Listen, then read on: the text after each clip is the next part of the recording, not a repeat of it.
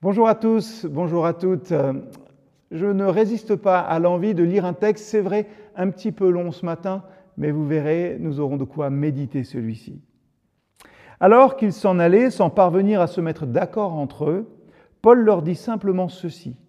L'Esprit Saint avait bien raison lorsqu'il s'adressait à vos ancêtres par l'intermédiaire du prophète Ésaïe. Il déclarait, Va dire à ce peuple, vous entendrez, mais vous ne comprendrez pas. Vous regarderez, mais vous ne verrez pas, car le peuple est devenu insensible. Ils se sont bouchés les oreilles, ils ont fermé les yeux, de peur de voir avec leurs yeux, d'entendre avec leurs oreilles, de comprendre avec leur intelligence, et ainsi de revenir à moi pour que je les guérisse. Sachez-le donc, ajouta Paul, Dieu a envoyé le message du salut à ceux qui ne sont pas juifs. Ils l'écouteront, eux. Au moment de ce texte, Paul est en prison et pourtant les Juifs de cette ville veulent quand même venir l'interroger à propos de cette nouvelle foi chrétienne.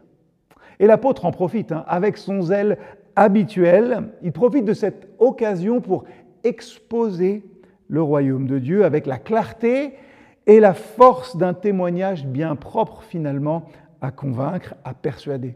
Et naturellement, le grand objet de cette prédication, étaient ceux qui regardent Jésus le Sauveur. Paul sait comment parler à ses auditeurs. Il sait à quel genre de discours ils vont être sensibles. Et c'est un enseignement hein, que nous pouvons prendre déjà de ce texte.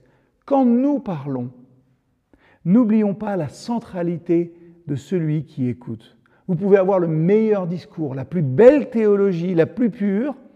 Il faut aussi que celle-ci soit compréhensible et écoutable par ceux qui sont devant vous.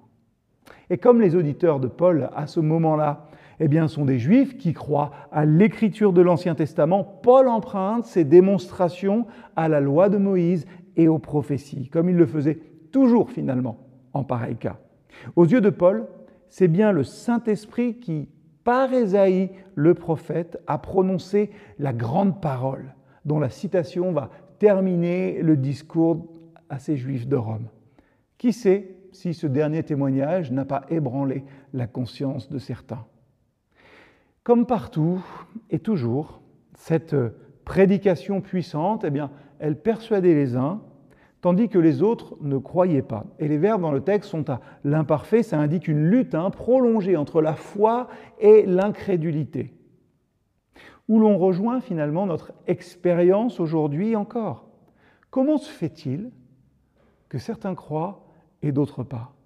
Où l'on rejoint aussi notre, souvent, notre souffrance souvent. Dieu endurcirait-il le cœur de certains ou de certaines?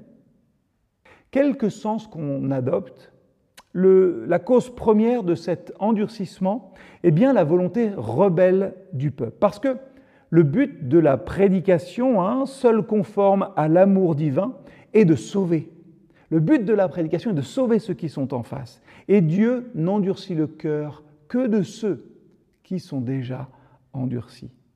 Quant aux expressions mêmes du texte, il faut remarquer d'abord que la cause de l'intelligence et de l'aveuglement est placée dans le cœur qui est engraissé. C'est le sens de l'hébreu. Le grec signifie aussi épaissi, qui est rendu finalement insensible à la prospérité. Et les effets de cette insensibilité sont exprimés par les images qui suivent. L'ouïe, on n'entend pas. Les yeux fermés, comme dans la somnolence où l'on craint la lumière finalement.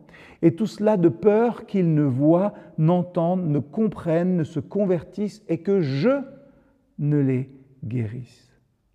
Il faut remarquer, vous relirez ce texte, dans le changement de personne hein, pour le dernier verbe. Dieu parle directement comme celui d'où procède toute guérison. On a là une gradation hein, profonde dans l'ordre des organes, comme ils sont énumérés, et l'ordre inverse serait également vrai, car il y a l'action et puis il y a la réaction. D'abord le cœur, l'ouïe, les yeux, et puis les yeux, l'ouïe et le cœur.